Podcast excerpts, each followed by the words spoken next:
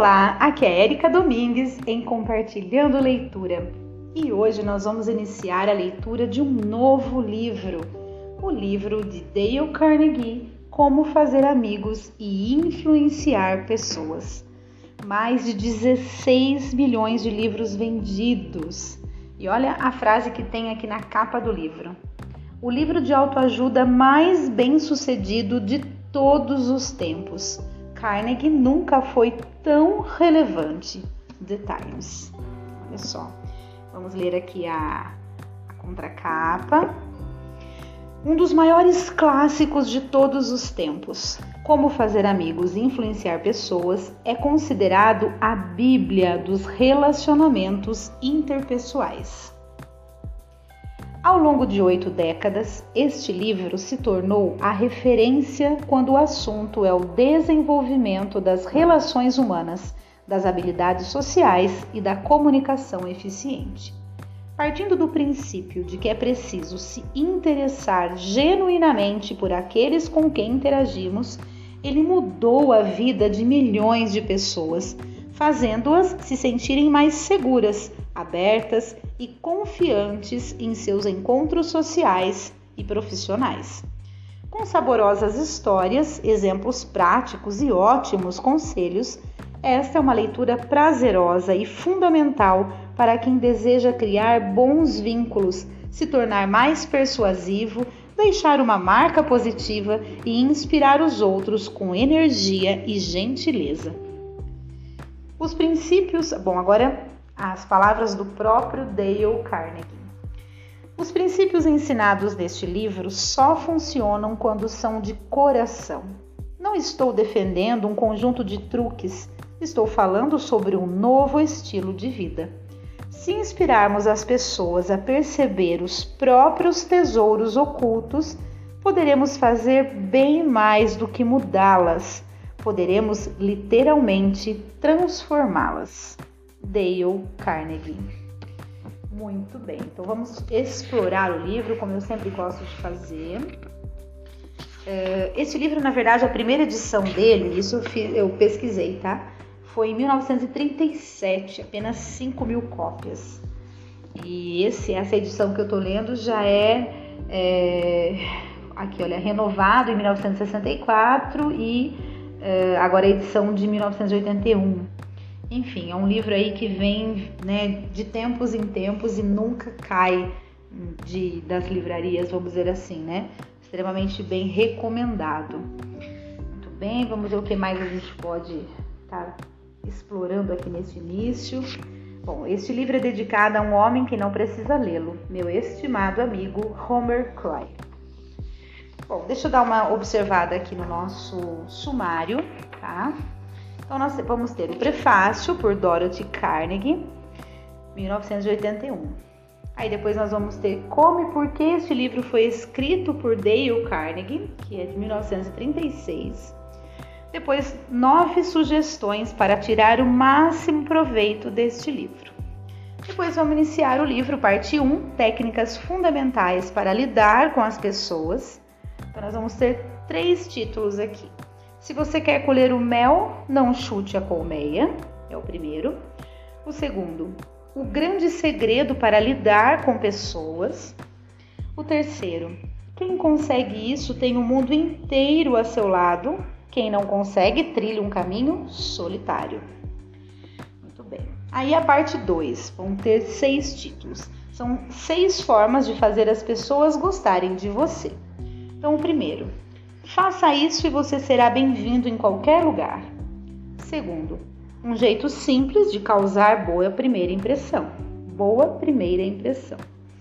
Terceiro, se você não fizer isso, vai arranjar problema. Quarto, um jeito fácil de se tornar bom de papo. Quinto, como despertar o interesse das pessoas. Sexto, como fazer as pessoas gostarem de você à primeira vista. E aí nós temos a parte 3, que temos 12 títulos. Como fazer as pessoas pensarem como você. Então, o primeiro, é impossível ganhar uma discussão. Segundo, um jeito infalível de fazer inimigos e como evitá-lo. Terceiro, se estiver errado, admita o erro. Quarto, uma gota de mel. Quinto, o segredo de Sócrates. Sexto, a válvula de segurança para lidar com reclamações. Sétimo, como conseguir cooperação. Oitavo, uma fórmula que vai fazer malha, maravilhas por você. Nono, o que todo mundo quer. Décimo, um apelo que todos adoram. Décimo primeiro, o cinema faz, a TV faz. Por que você não faz também? E décimo segundo, quando tudo falhar, tente este recurso. E aí, por último, vai ter a parte 4. São nove títulos. É, seja um líder, como seja um líder. Como mudar as pessoas sem ofender e nem criar ressentimentos. Então, o primeiro título será: Se precisar apontar defeitos, comece desta forma. Segundo, como fazer críticas e não ser odiado. Terceiro, fale primeiro sobre seus próprios erros. Quarto, ninguém gosta de receber ordens. Quinto, não deixe ninguém constrangido. Sexto, como estimular as pessoas a alcançar o sucesso. Sétimo, dê uma boa reputação ao cachorro. Oitavo, faça com que o erro pareça fácil de corrigir. E nono, faça o outro se sentir feliz por fazer aquilo que você quer. Aí depois vai ter um tema que é um atalho para a distinção por Laurel Thomas, 1936, e finaliza com sobre o programa de treinamento Dale Carnegie. Muito bem. Vamos já iniciar pelo prefácio. Então, a gente está em sete minutos ainda de áudio, né? Então, bora ler o prefácio. Vamos lá. Como fazer amigos e influenciar pessoas? Ah, na verdade, o título do prefácio é Prefácio à edição revista por Dorothy Carnegie, 1981. Senhora Dale Carnegie. Como Fazer Amigos e Influenciar Pessoas foi publicado originalmente em 1937, com uma tiragem de apenas 5 mil exemplares. Nem Dale Carnegie, nem seus editores, Simon e Schuster, imaginaram que o livro venderia mais que esse número modesto. Para o espanto deles, porém, o livro se tornou uma sensação da noite para o dia e as máquinas imprimiam edição após edição a fim de atender à demanda cada vez maior. Como resultado, o livro assumiu uma posição de best-seller eterno na história. Ele tocou em um ponto delicado e preencheu uma carência humana que ia além de um simples modismo do período pós-depressão americana. Isso ficou claro por suas vendas contínuas e ininterruptas até muitos anos depois de seu lançamento. Dale costumava dizer que era mais fácil ganhar um milhão de dólares do que cunhar uma expressão no idioma inglês.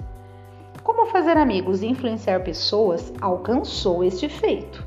Foi citado, parafraseado, parodiado e usado em inúmeros contextos, de charges políticas a romances. Foi traduzido para quase todos os idiomas. É redescoberto a cada geração e considerado uma obra de enorme relevância, o que nos leva a fazer uma pergunta lógica: por que revisar um livro que já provou e continua provando seu apelo contínuo e universal? Por que mexer em time que está ganhando? Para responder, devemos levar em conta que o próprio Dale Carnegie foi um revisor incansável da própria obra ao longo da vida. Como Fazer Amigos e Influenciar Pessoas foi concebido como livro didático para seus cursos de oratória eficiente e relações humanas e continua sendo usado nessas aulas. Até sua morte, em 1955, ele aprimorou e revisou constantemente o curso para torná-lo aplicável às necessidades de um público que não parava de crescer. Ninguém era mais sensível às mudanças na vida cotidiana do que Dale Carnegie. Ele refinava seus métodos de ensino de modo contínuo. Atualizou o livro sobre oratória eficiente diversas vezes. Se tivesse vivido mais, teria cuidado pessoalmente de cada nova revisão deste livro para que refletisse melhor as mudanças que aconteceram no mundo desde os anos 1930. Nesta edição, nosso objetivo é apresentar e potencializar o livro para o leitor moderno sem adulterar o conteúdo. As únicas mudanças foram uns poucos cortes e o acréscimo de alguns exemplos mais contemporâneos. O estilo audacioso e jovial do autor permanece intacto. Dale escrevia como falava, de modo coloquial, exuberante, como se estivesse conversando com o leitor. Assim, sua voz permanece forte, como sempre. Todo o mundo, milhões de pessoas vêm desenvolvendo suas competências nos cursos criados por ele, e esse número só aumenta a cada ano. Outras tantas estão lendo e estudando como fazer amigos e influenciar pessoas, sendo inspiradas a empregar os princípios deste livro para melhorar suas vidas. É a todas essas pessoas que oferecemos esta nova edição, feita com o objetivo de refinar e polir uma ferramenta preciosa. Muito bem, deixa eu dar uma olhada no próximo item aqui, se nós já fazemos a leitura dele eu acho que eu, vou continuar e fazer toda essa exploração desse início mesmo do livro, que agora o próximo tema, por exemplo, são duas, três, três páginas, que é como e por que este livro foi escrito por Dale Carnegie, 1936. Então, bora já dar continuidade nessa leitura para que no próximo áudio a gente já inicie realmente nos capítulos do livro, né? É, na primeira parte, né, na parte 1, e aí já começa realmente o estudo do livro. Então, continuando. Como e por que este livro foi escrito? Por Dale Carnegie, 1936. Durante os primeiros 35 anos do século XX, as editoras dos Estados Unidos publicaram mais de 200 mil títulos. A maioria era terrivelmente entediante e muitos foram um fracasso de vendas. O que eu quero dizer com muitos? O presidente de uma das maiores editoras do mundo me confessou que, após 75 anos de experiência no ramo, sua empresa ainda perdia dinheiro em sete de cada oito livros que publicava. Por que então eu cometi a temeridade de escrever mais um livro? E por que você deveria se dar ao trabalho de lê-lo? São duas perguntas válidas e tentarei respondê-las. Desde 1912, tenho ministrado cursos visando a educação de profissionais e executivos de ambos os sexos em Nova York. A princípio, eu me limitava a dar aulas de oratória, cursos que utilizavam a experiência real para ensinar adultos a pensar rápido e expressar suas ideias com mais clareza, eficácia e segurança, tanto em reuniões de negócios quanto diante de grupos. Com o passar do tempo, porém, fui percebendo que, por mais que esses adultos necessitassem de treinamento em oratória eficiente, eles precisavam ainda mais de treinamento na bela arte de lidar com pessoas nos negócios e em seus contatos sociais. Também fui percebendo que eu mesmo precisava desse tipo de treinamento. Quando olho para trás, fico horrorizado com minha falta de refinamento e compreensão. Como eu queria que um livro como este tivesse caído nas minhas mãos 20 anos atrás. O trato social é provavelmente o maior problema que as pessoas enfrentam no dia a dia, sobretudo no mundo corporativo. Sim, isso também vale para quem trabalha em casa, para arquitetos ou engenheiros. Pesquisas realizadas há alguns anos pela Fundação Carnegie para o Desenvolvimento do Ensino desvendaram um fato fundamental e significativo, que tempos depois foi confirmado por outros estudos conduzidos pelo Instituto Carnegie de Tecnologia.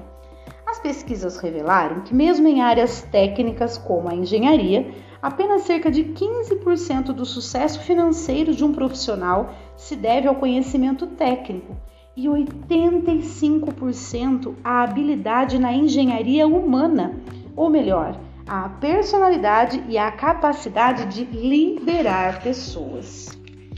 Por muitos anos, ministrei cursos no Clube de, no Clube de Engenharia da Filadélfia e na sede de Nova York do Instituto Americano de Engenheiros Elétricos. É provável que mais de 1.500 engenheiros tenham assistido às minhas aulas. Eles me procuraram quando finalmente perceberam, depois de anos de observação e experiências, que os profissionais mais bem pagos, com frequência, não são os que têm mais conhecimentos técnicos. É possível contratar por um salário baixo profissionais com boa capacidade técnica em áreas como engenharia, contabilidade, arquitetura e etc. Mas, se o indivíduo tem o conhecimento técnico somado às capacidades de exprimir ideias, assumir a liderança e despertar entusiasmo, ele está destinado a ganhar bem mais. No auge da carreira, John D. Rockefeller disse: A capacidade de lidar com pessoas é uma mercadoria que pode ser adquirida como o açúcar ou o café. E eu pagarei mais por essa capacidade do que por qualquer outra. Sabendo disso, seria natural que todas as instituições de nível superior oferecessem cursos para desenvolver a mais valorizada das capacidades, certo? No entanto, o fato é que, até o momento em que escrevo estas páginas, não conheço sequer um curso prático e sensato desse tipo, oferecido para adultos em uma única universidade dos Estados Unidos. A Universidade de Chicago e as escolas da Associação Cristã de Moços, ACM, conduziram um levantamento que custou 25 mil dólares e demorou dois anos para revelar o que os adultos desejam estudar. A última parte do estudo foi realizada em Meriden, Connecticut, escolhida por, uma, escolhida por ser uma típica cidadezinha americana. Todos os adultos de Meriden foram entrevistados. Os pesquisadores pediram que respondessem 156 perguntas. Questões como: qual o seu negócio ou profissão? Seu nível de instrução? Como passa o tempo livre? Qual é seu nível de renda? Quais são seus hobbies? Suas ambições, seus problemas, que assuntos teria mais interesse em estudar e etc. O levantamento revelou que a saúde é o principal interesse entre os adultos e que o segundo interesse são as pessoas. Como compreender e lidar com elas, como fazer com que gostem de você e como fazê-las pensar do seu modo. Com essas informações, o comitê que conduzia a pesquisa decidiu promover um curso desse tipo para adultos em Meriden fizeram uma busca cuidadosa por um livro didático sobre o assunto, mas não encontraram nenhum.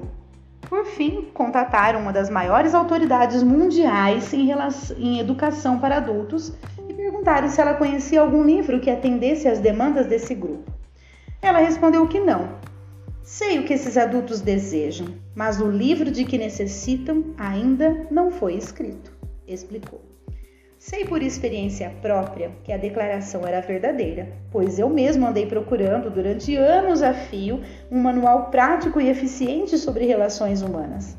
Como o livro não existia, escrevi um para utilizar em meus próprios cursos. E aqui está. Espero que goste. Enquanto me preparava para escrever este livro, li tudo o que consegui encontrar sobre o assunto colunas de jornal, artigos de revistas, registros em varas de família, textos de antigos filósofos e de novos psicólogos. Também contratei um pesquisador competente para passar um ano e meio em diversas bibliotecas, lendo tudo o que eu deixara de ler, mergulhando em volumes de psicologia, debruçando-se sobre centenas de artigos de revistas, vasculhando incontáveis biografias, tentando apurar como os grandes líderes de todas as eras lidavam com as pessoas. Lemos as biografias desses personagens, lemos as histórias de vida de todos os grandes líderes, de Júlio César a Thomas Edison. Lembro de termos lido mais de 100 biografias dedicadas apenas a Theodore Roosevelt. Estávamos determinados a não poupar tempo nem dinheiro para descobrir cada ideia prática empregada ao longo do tempo para fazer amigos e influenciar pessoas.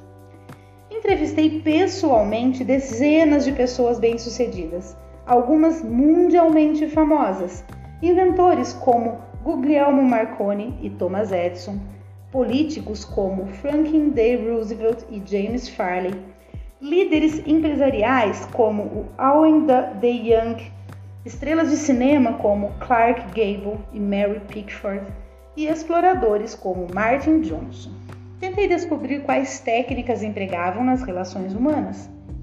A partir de todo esse material, preparei uma palestra curta que batizei de Como Fazer Amigos e Influenciar Pessoas. Digo curta porque no início era curta mesmo, mas logo se expandiu até se transformar numa apresentação de uma hora e meia.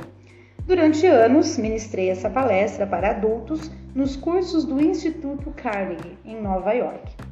Eu fazia minha apresentação e pedia que os ouvintes saíssem dali e aplicassem o que haviam aprendido em seus negócios e contatos sociais. Depois voltassem e falassem sobre as experiências e os resultados. Que tarefa interessante! Ansiosas por desenvolver suas habilidades sociais, aquelas pessoas ficavam fascinadas diante da ideia de trabalhar num novo tipo de laboratório o primeiro e único laboratório de relacionamentos humanos para adultos até então.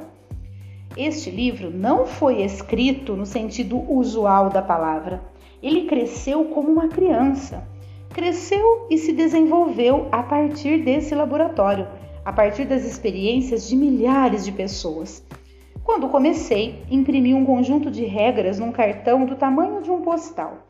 Na temporada seguinte, imprimimos um cartão maior, depois um folheto, então uma série de livretos, cada um maior e mais abrangente que o anterior.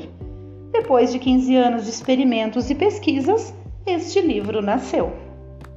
As regras que estabelecemos aqui não são apenas teorias ou palpites. Elas funcionam. Por incrível que pareça, eu vi como a aplicação desses princípios literalmente revolucionou a vida de muitas pessoas. Para exemplificar, um homem com 314 empregados se inscreveu em um dos meus cursos. Havia muitos anos que ele pressionava, criticava e condenava seus funcionários sem trégua e sem papas na língua. Gentilezas, elogios e incentivos nunca haviam saído de seus lábios. Depois de estudar os princípios discutidos neste livro, esse homem mudou radicalmente sua filosofia de vida e de trabalho. Hoje, sua organização se inspira numa nova lealdade, num novo entusiasmo, num espírito de equipe. Ele transformou 314 inimigos em 314 amigos como ele mesmo disse para a turma, cheio de orgulho. Agora as frases da, desse, desse própria, dessa própria pessoa. Quando eu andava pelo meu estabelecimento, ninguém me cumprimentava. Meus empregados chegavam a virar a cara quando percebiam minha aproximação. Mas agora todos são meus amigos e até o zelador me chama pelo meu primeiro nome. Esse executivo passou a ter mais lucro, mais tempo livre e o que é infinitamente mais importante, muito mais felicidade no trabalho e em casa. Inúmeros vendedores alcançaram um aumento expressivo nas vendas aplicando os princípios deste livro. Muitos ganharam novos clientes, clientes que antes haviam tentado conquistar em vão. Executivos receberam mais poder e mais dinheiro. Um deles relatou um grande aumento salarial porque começou a aplicar as ideias contidas neste livro. Outro, funcionário da companhia de gás da Filadélfia, estava ameaçado de rebaixamento por causa de seu temperamento belicoso e sua incapacidade de liderar pessoas. Este programa não só o livrou do rebaixamento, como o fez alcançar uma promoção com aumento salarial. Em diversas ocasiões, os cônjuges que compareciam aos jantares oferecidos no final do curso relatavam que viviam em um lar mais feliz desde que o marido ou a esposa tinha começado o treinamento. Muitas pessoas ficam admiradas com os resultados, pois tudo parece se transformar num passe de mágica. No auge do entusiasmo, alguns chegavam a telefonar para minha residência em pleno domingo, porque não conseguiam esperar mais 48 horas para relatar suas conquistas durante a aula. Um de meus alunos ficou tão empolgado com uma palestra que discutiu o assunto com colegas de turma até tarde da noite. Às três da manhã, os outros foram embora, mas ele ainda estava tão abalado pela percepção dos próprios erros, tão inspirado pela visão de um mundo novo e mais rico que surgia dele, que não conseguiu dormir. Aliás, não dormiu naquela noite, nem no dia seguinte, nem na noite seguinte. E quem ele era? E quem era ele?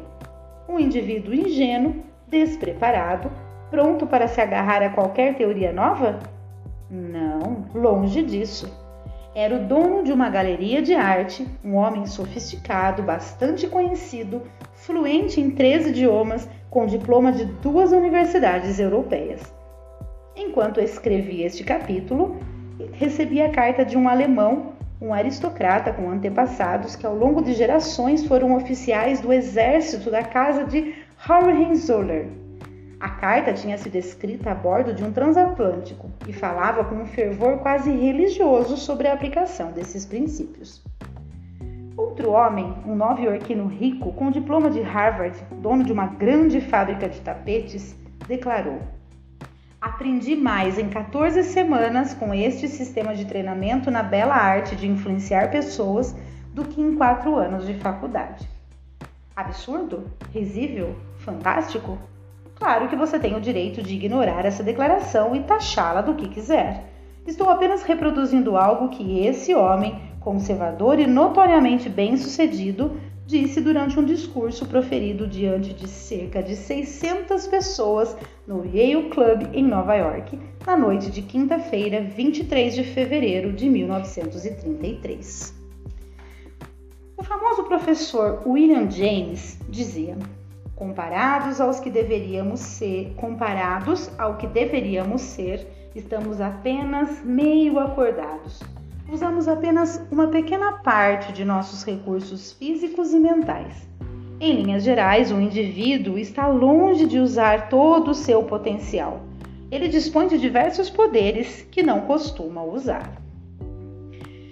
O objetivo único deste livro é ajudá-lo a descobrir, desenvolver e colher os benefícios dessas reservas adormecidas e intocadas.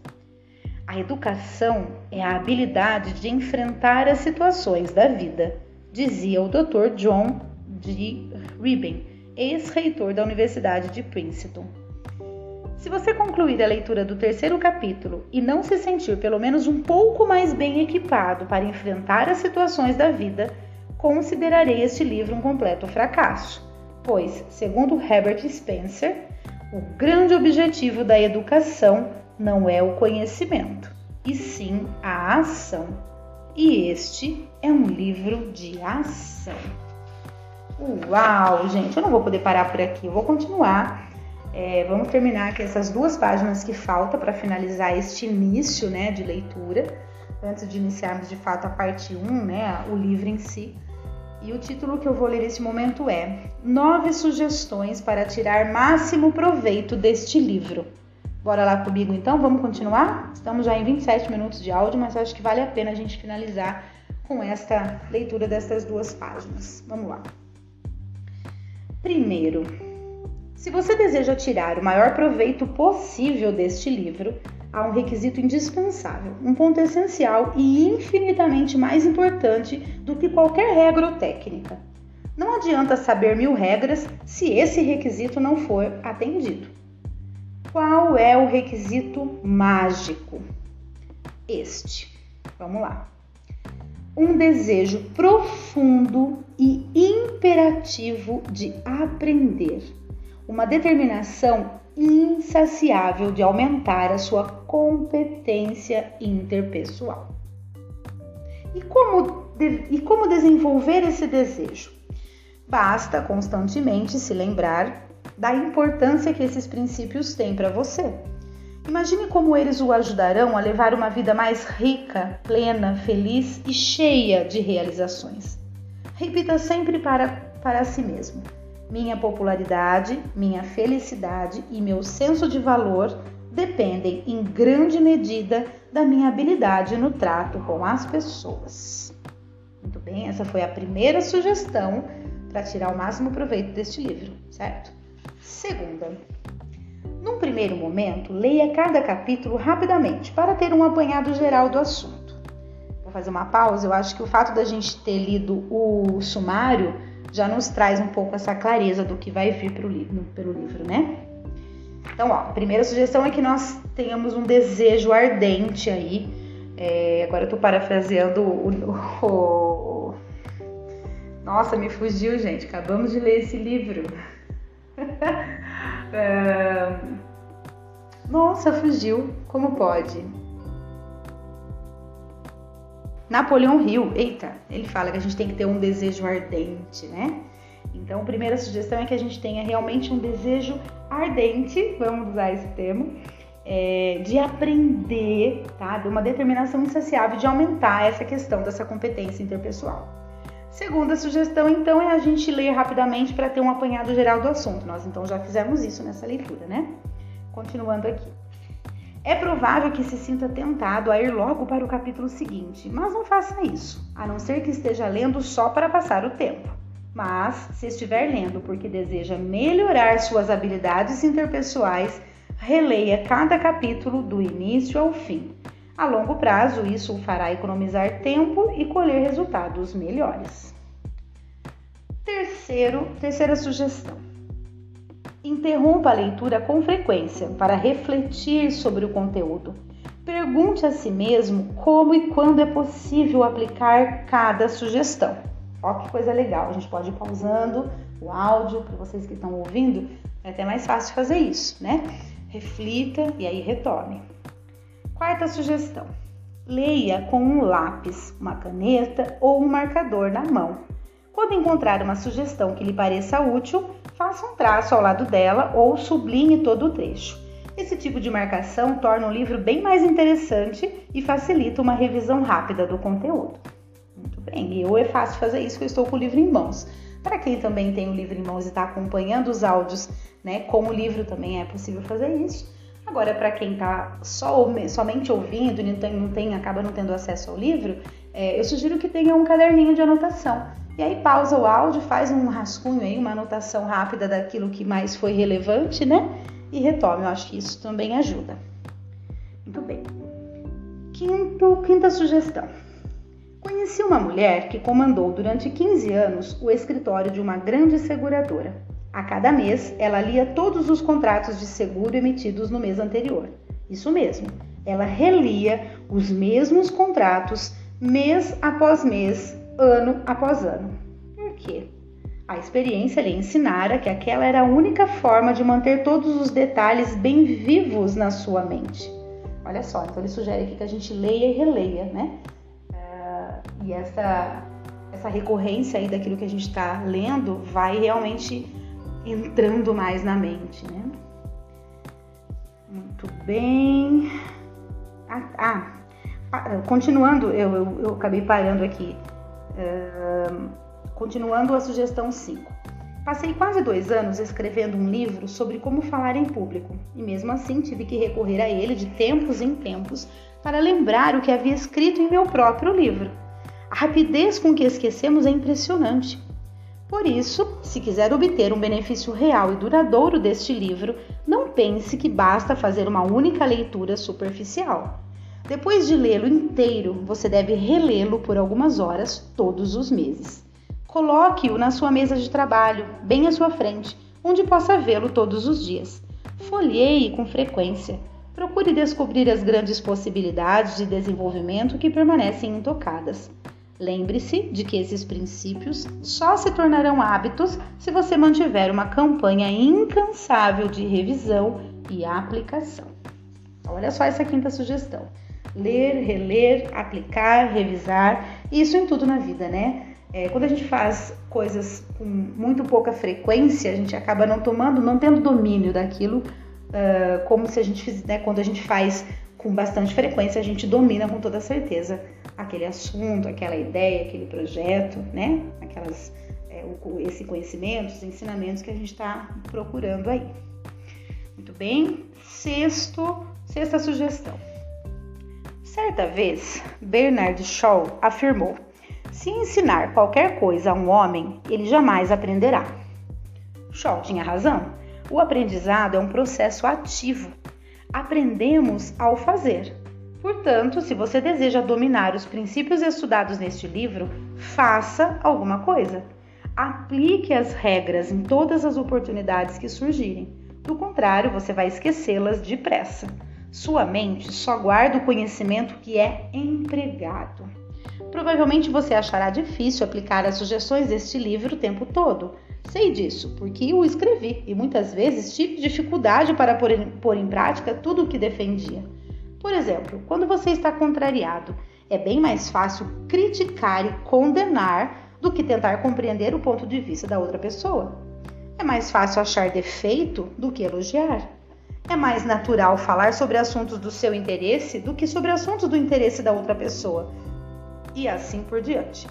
Portanto, ao ler este livro, lembre-se de que você não está apenas tentando absorver informações, mas sim criar novos hábitos. Está tentando construir um novo estilo de vida. Isso demanda tempo, persistência e prática diária. Por isso, consulte estas páginas com frequência. Encare o livro como se fosse um manual prático de relações humanas. E sempre que enfrentar um problema específico, como lidar com um filho, convencer seu cônjuge do seu ponto de vista ou satisfazer um cliente irritado, pense duas vezes antes de fazer o que lhe parece natural, de seguir o impulso. Essa costuma ser a solução sempre errada. Em vez disso, folheie essas páginas, releia os parágrafos que você mesmo marcou. Em seguida, tente novos caminhos e veja a mágica acontecer. Uau, gente, isso é maravilhoso, né? Realmente a gente acaba não fazendo. a gente sempre age por impulso. Tô vendo que esse livro vai ser de grande valia para todos nós. Bom, sétima sugestão. Dê a seu cônjuge, seu filho ou algum colega de trabalho uma pequena quantia predeterminada toda vez que eles o pegarem violando algum princípio. Transforme isso num jogo que o ajude a dominar as regras. Uau, olha que bacana que ele está sugerindo aqui. A gente tem aí a nossa equipe né, para nos acompanhar aí na vivência mesmo dessa experiência. Oitava sugestão Certa vez, conversando comigo antes do início da aula, o presidente de um grande banco de Wall Street descreveu um sistema extremamente eficiente que ele empregava para se desenvolver. Aquele homem tinha pouca educação formal, mas mesmo assim havia se tornado um dos mais importantes homens de negócios dos Estados Unidos. Ele confessou que devia a maior parte de seu sucesso à aplicação constante de um sistema caseiro que havia criado. Tentarei repetir as palavras dele da forma mais fiel que minha memória permitir. Então, agora ele está falando exatamente as palavras é, deste presidente deste grande banco de Wall Street. Vamos lá. Por muitos anos, mantive uma agenda com todos os compromissos do dia anotados. Minha família nunca planejava nada para mim, para mim sábado à noite, porque todos sabiam que eu dedicava parte deste tempo ao processo esclarecedor de autoexame, revisão, avaliação. Depois do jantar, eu me isolava, abria a agenda e pensava em todas as entrevistas, discussões e reuniões da semana. Perguntava a mim mesmo: que erros cometi dessa vez? O que fiz certo? E de que forma posso aprimorar o meu desempenho?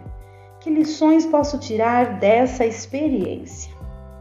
Agora, retomando para as palavras aqui do autor, tá?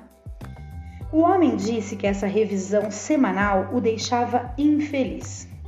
Com frequência ficava atônito ao pensar nas minhas mancadas. Claro que com o passar dos anos as mancadas foram se tornando menos frequentes. Às vezes eu sentia vontade de dar um tapinha nas minhas costas. Ano após ano, esse sistema de autoanálise, de autoeducação, fez mais por mim do que qualquer outra coisa que tentei. Ele me ajudou a desenvolver minha capacidade de tomar decisões e contribuiu enormemente em todos os meus relacionamentos interpessoais. Eu o recomendo com entusiasmo. Por que não utilizar um sistema semelhante para checar a aplicação dos princípios ensinados neste livro? Se você fizer isso, duas coisas acontecerão. Primeiro, você se envolverá num processo educacional que é, ao mesmo tempo, fascinante e inestimável. E segundo, você perceberá que sua capacidade de conhecer e lidar com as pessoas vai se desenvolver consideravelmente. E agora, nona e última sugestão. Use um caderno para registrar seus triunfos na aplicação dos princípios. Seja específico. Cite nomes, datas, resultados. Manter esses registros o inspirará a se esforçar mais e pensem como será fascinante reler essas anotações daqui a alguns anos. Agora, um breve resumo de todas essas sugestões e o título desse resumo é, e aí nós vamos finalizar então o áudio, tá bom? É, para tirar máximo proveito deste livro. 1. Um, Desenvolva um desejo profundo e imperativo de dominar os princípios das relações humanas. 2. Leia cada capítulo duas vezes antes de passar para o seguinte.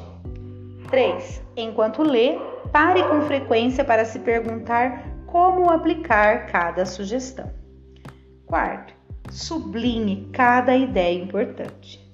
Quinto, pegue no livro todo mês, folheando páginas ou lendo trechos. Sexto, aplique esses princípios sempre que possível. Utilize este livro como um guia para ajudá-lo a resolver os problemas do dia a dia. Sétimo, transforme seu aprendizado em um jogo. Dê uma pequena quantia pré-determinada a uma pessoa de confiança toda vez que ela pegá-lo violando um princípio. Oitavo, cheque seu progresso toda semana. Pergunte a si mesmo que erros cometeu, onde progrediu, que lições aprendeu para o futuro. E nona e última, faça anotações num caderno, registrando como e quando você aplicou os princípios. Muito bem, pessoal. Olha, 40 minutos de áudio, mas foi de extrema importância para a gente fazer esse esse início, né, esse preparo aqui para a gente de fato entrar é, no conhecimento do livro, naquilo que o livro realmente vai nos trazer. Então, essa exploração inicial, bastante longa, eu acho que foi de grande valia para a gente realmente ter noção do quão valioso são esses ensinamentos que esse livro vai nos trazer. Então, é isso, fico aqui por hoje. Desejo que todos estejam tenham gostado do título, estejam gostando do que virá e um grande abraço e até o próximo áudio.